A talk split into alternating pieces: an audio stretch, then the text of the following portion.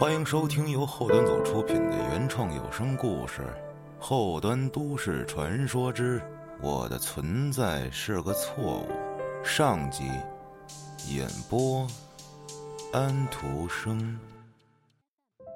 大家好，我是你们的安徒生。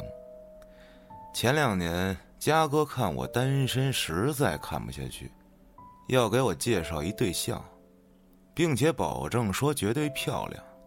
也同时保证不是丁小姐那类的，而且绝对不是摩羯座。这可给我整的有点哭笑不得。我哪有那么多条条框框啊？当然，丁小姐那类型的确实惹不起啊。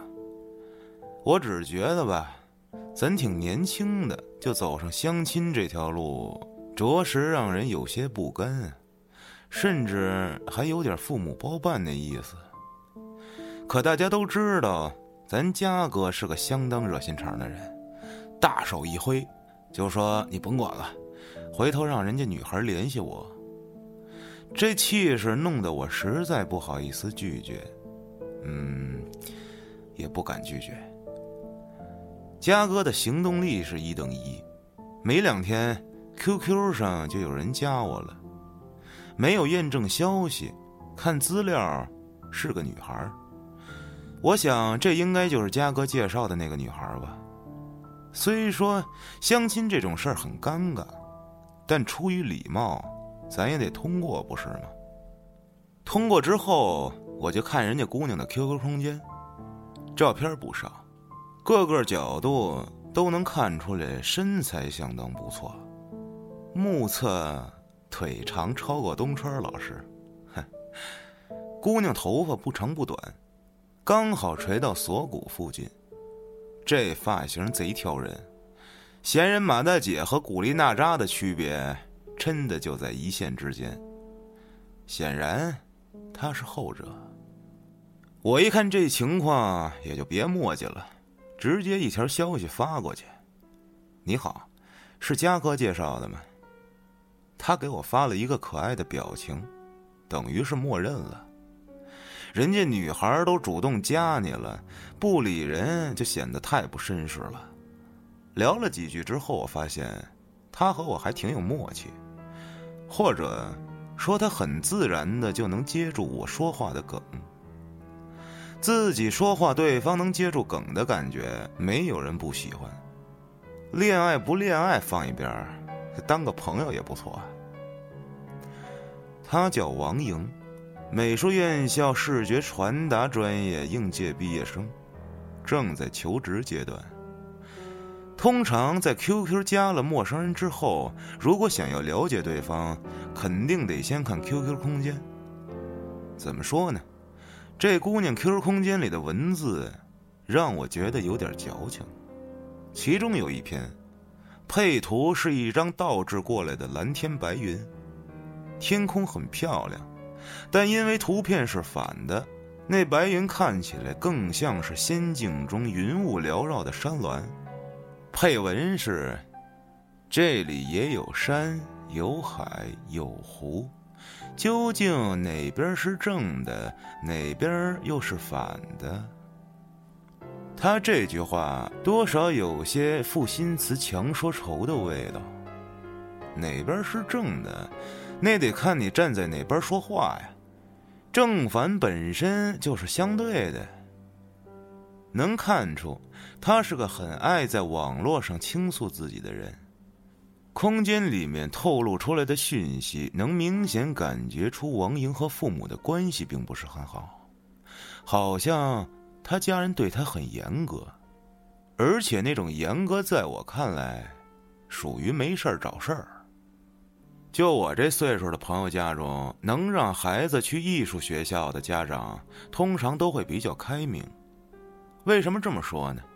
咱大家也都了解，首先就是沾艺术类的学科本身综合费用都挺高的。再说，如果不是出类拔萃的苗子，毕业之后能对口的就业范围比其他专业还是少了些。起码传统看法是这样。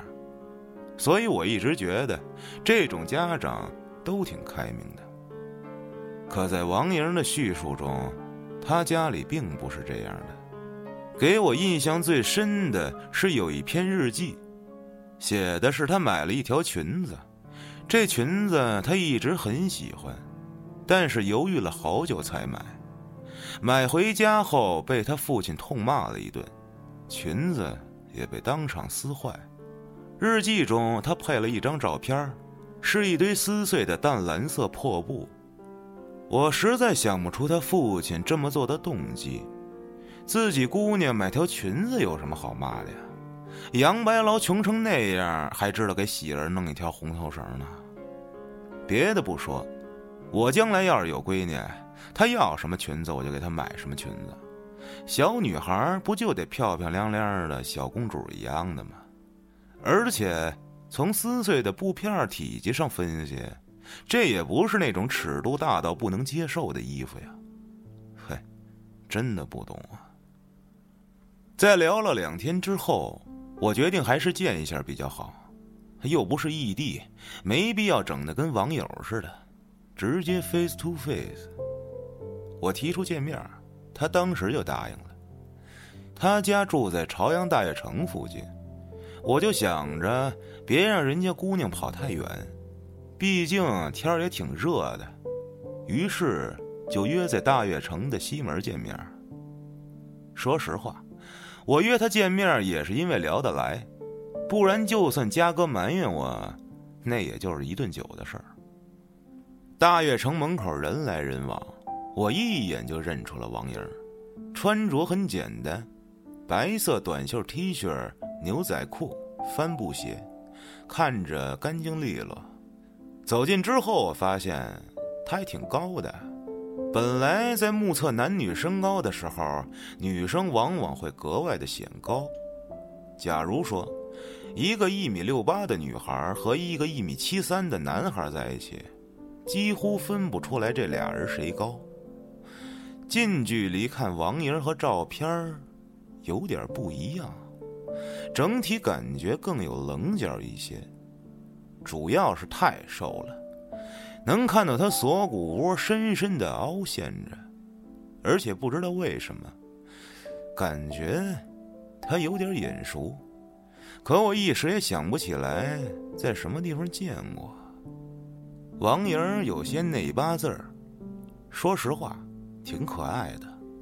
很多萝莉类的女孩好像都有这么个习惯，只是我很少见到将近一米七的女孩用这种站姿。哦，对了，新垣结衣除外。我走到他面前，打了个招呼：“真不好意思，等半天了吧？”王莹脖子上挂着一副耳机，却只戴了右边一个耳朵。听见我说话之后，他抬头微微笑了一下，露出一对小虎牙，然后他把耳机摘了下来。这是一个很尊重人的动作。我很讨厌有些人戴着耳机扯着脖子和别人说话的模样。没有呀，我也是刚刚到。王莹说话声音很甜，甚至有一些腻。怎么形容呢？就是每次说话的时候，都会在声调和尾音上有一点嗲嗲的感觉。可能我对声音这方面格外敏感吧。觉得好像在哪儿听过与他类似的这种发音。这时候已经是傍晚了，我问王莹想吃什么，正说着呢，他手机响了，屏幕上显示的两个字儿是“爸爸”。王莹皱了一下眉毛，随后接通了电话，隐约能听到对面是一个非常凶的声音。而且还隐约听到一句话：“赶紧滚回来，别丢人现眼。”我真不是故意偷听的，实在是声音太大了。对方说了这句话之后，明显王莹的脸色开始变得难看。他挂断电话后，冲我尴尬的笑了笑。我说：“你有事儿的话，咱们下次再吃饭也行。”然而，他却摇摇头说：“没什么，我爸就是脾气不好。气氛有些尴尬，我是真的没见过有哪家亲爹这么跟自己姑娘说话的。因为是嘉哥介绍的，所以我也不会往什么干爹呀之类那种非血缘关系上想。王莹说最近在看一部韩剧，叫做《一起用餐吧》，所以很想吃部队火锅。于是，我们就在附近找了一家。有一句老话说得好：“月下观君子，灯下看美人。”我是不是君子，这我自己说了不算。但是我对面的女孩是不是美人这我说了可算。王莹吃饭的样子很文静，就连将夹起的食物吹凉的样子都很可爱。不过有一点让我很意外。那就是他没有要饮料，而是点了米酒。悄悄说一句，一直觉得韩国那种白乎乎的米酒，怎么看都像是米汤勾兑的。但当时那情形不好吐槽。相反，我喝的是饮料，主要是怕万一喝嗨了没刹住车，把人家姑娘和自己都灌多了，那就尴尬了。还是保持清醒的好。既然人家姑娘喝酒我不喝，那咱就自觉的当起了一个负责斟酒的角色呗。韩式米酒一般都会给那种铜碗当酒器，王莹双手捧着一只铜碗，准备干掉杯中酒。这时我注意到她的手很长，目测不比我短，指甲修剪的很干净。他仰头咽酒的时候，我能看见他脖子上的起伏，就像男孩的喉结。其实这很正常，很多特别瘦的女孩都会有类似喉结的东西，但和男性的喉结相比还是小得多。于是我开了个玩笑，我觉着，如果你是拉拉的话，肯定是 T。谁知道王莹停住了手里的动作，脸颊有些泛红的问我：“我这么像男孩吗？”我连忙摇头：“哎，不是这意思，我是觉得有时候你的动作很帅啊，而且……”说着，我摸了一下脖子的位置，你太瘦了，这里看着还挺像喉结的。王莹听完，仿佛受到了惊吓，连忙低头，眼神开始有些闪烁。从那以后，他几乎是刻意的一直低着头，不停的喝酒。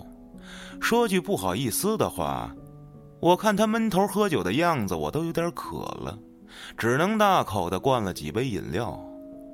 渐渐的，我觉得他喝酒的样子有点不太对。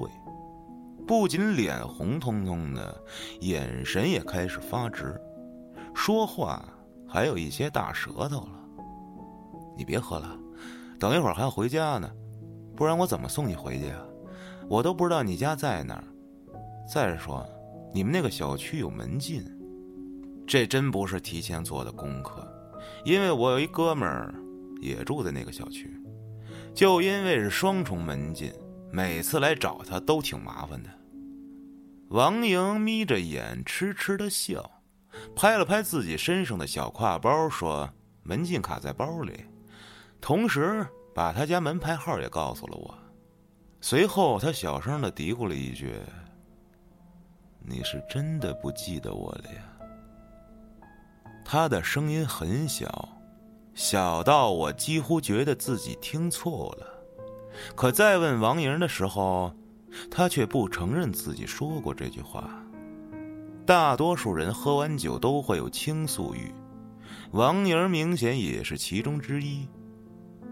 我喜欢偷。他冷不丁的冒出来这么一句，不是偷东西，就是偷偷的去做什么事儿而没人知道那种感觉。从小我就特别喜欢自己的书桌抽屉有钥匙，喜欢有密码锁的日记本，还有那种有锁的收纳盒，哪怕它是空的，我很享受那种感觉，那让我觉得自己有隐私空间，有安全感。最早这种感觉并没有很强烈，那到底是从什么时候开始意识到的呢？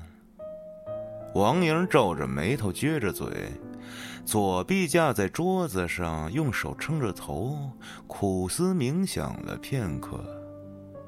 啊，我想起来了，我父母看上去很开明的，小时候也是他们主动给我单独的房间，给我带锁的书桌和日记本，告诉我小孩子应该有自己的隐私权。他们表面上给我足够的隐私，却在我放心的把自己想要的爱好记录下来的时候，用备用钥匙把我那点小隐私窥视的清清楚楚。刚开始，他们觉得是小问题，最多是在家里冷嘲热讽的暗示着。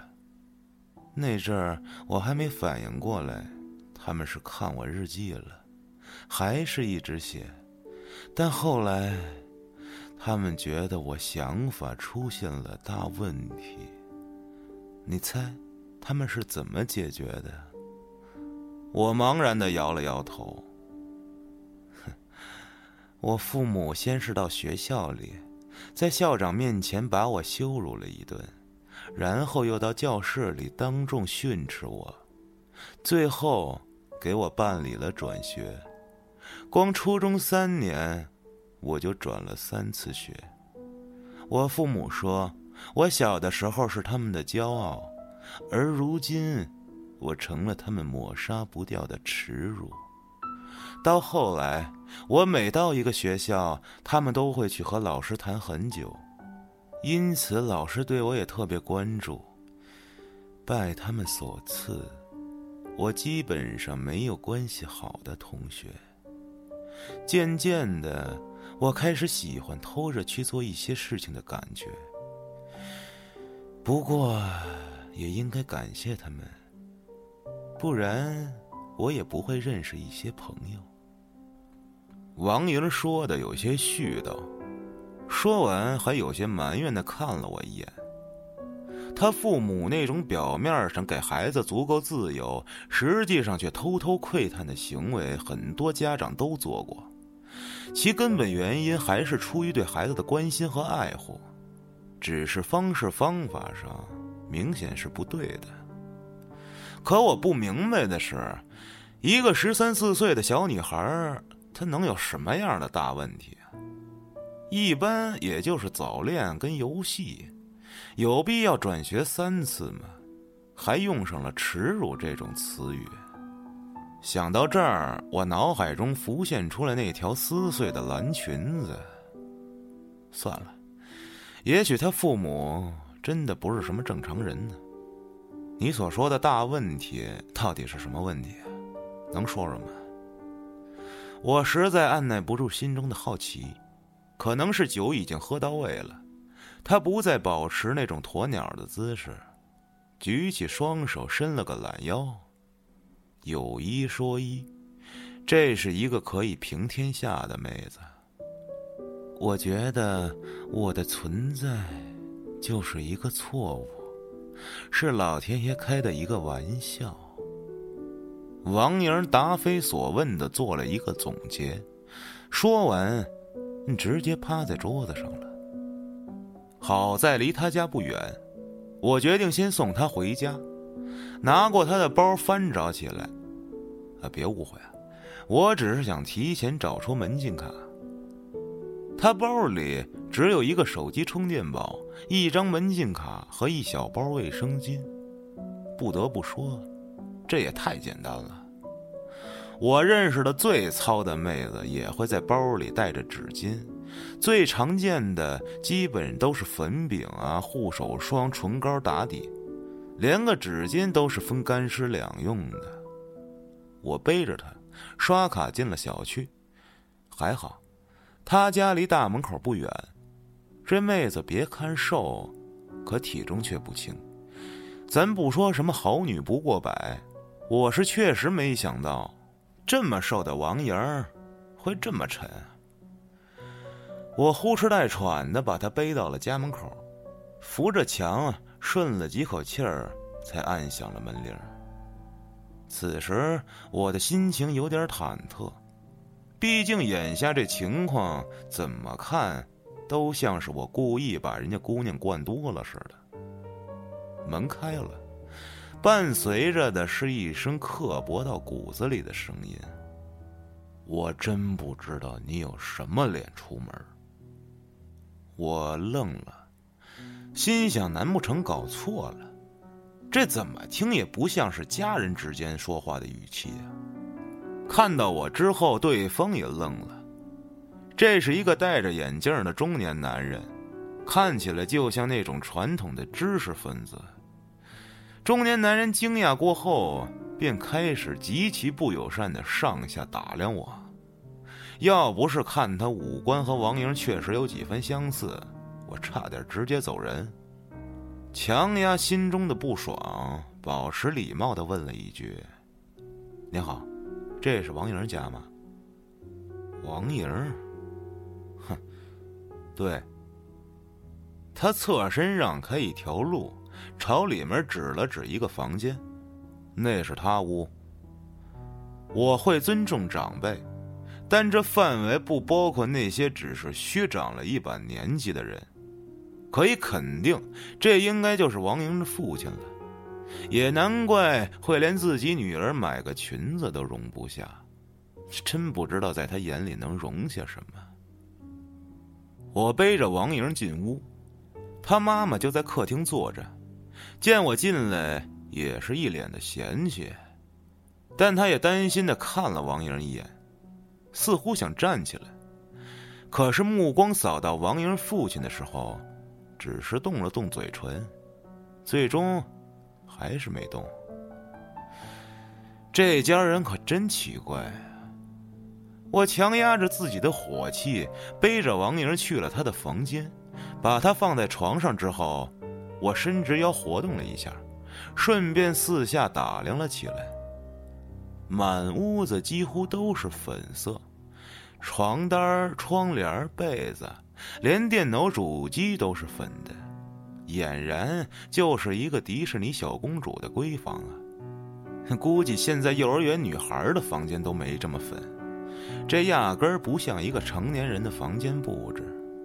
我这人本不喜欢用标签来定义一个人，可是有些人也许就是爱把自己活成标签比如这个房间里，大片大片的粉色和蕾丝花边床头旁边有一个画架，画的是素描，上面居然是我乐队的一张合影，别人都是很简单的勾勒了几笔，到我的位置。明显画的很用心，很精细。难道这是粉丝吗？在画的左下角有一行小字儿，写着：“曾经的朋友，可惜已经不记得我了。”嘿，虽然我觉得他也很熟悉，可一晚上聊天聊下来，我可以肯定，我们之前并不认识。但比这句话更让我费解的，是他父母的态度。我这样一个陌生男人送喝醉酒的女儿回他卧室，他父母却没有一个人跟上来。这是对我过于相信，还是真不在意自己女儿啊？出了房门，看到那二位冷冰冰的态度，我想，也没必要假客气了。于是，准备直接离开。刚走到大门口的时候，他父亲说话了，语气还是冷冰冰的，却没有了嘲讽的味道，反而带着一些疲惫。你等一下，我停下了脚步，扭过头看向他，他扶了扶眼镜，似乎很艰难的开口：“我不知道你是谁，也不想知道你是谁。”我也不想知道你们到底是什么恶心的关系，更不想知道你们都有什么毛病。请你给我记住一句话：只要我活着一天，你们就休想。操，这大叔您有病吧？什么意思？虽然我心里非常想弄清事情的原委，可我这会儿确实有些心累。这王莹也不是我什么要好的朋友，我还犯不着为了他跟一个中老年吵架。于是，我只是礼貌的甩给了他一个白眼儿，扭头出了门。关门的时候不小心用力大了一些。等我回到家洗漱完毕，躺在床上，已经快十二点了。例行公事，打开手机准备放上一集播客听着睡觉。这时，看到微信提示有人加我，点进新的朋友页面，看到这人加好友的备注信息是：“你好，佳哥介绍的。”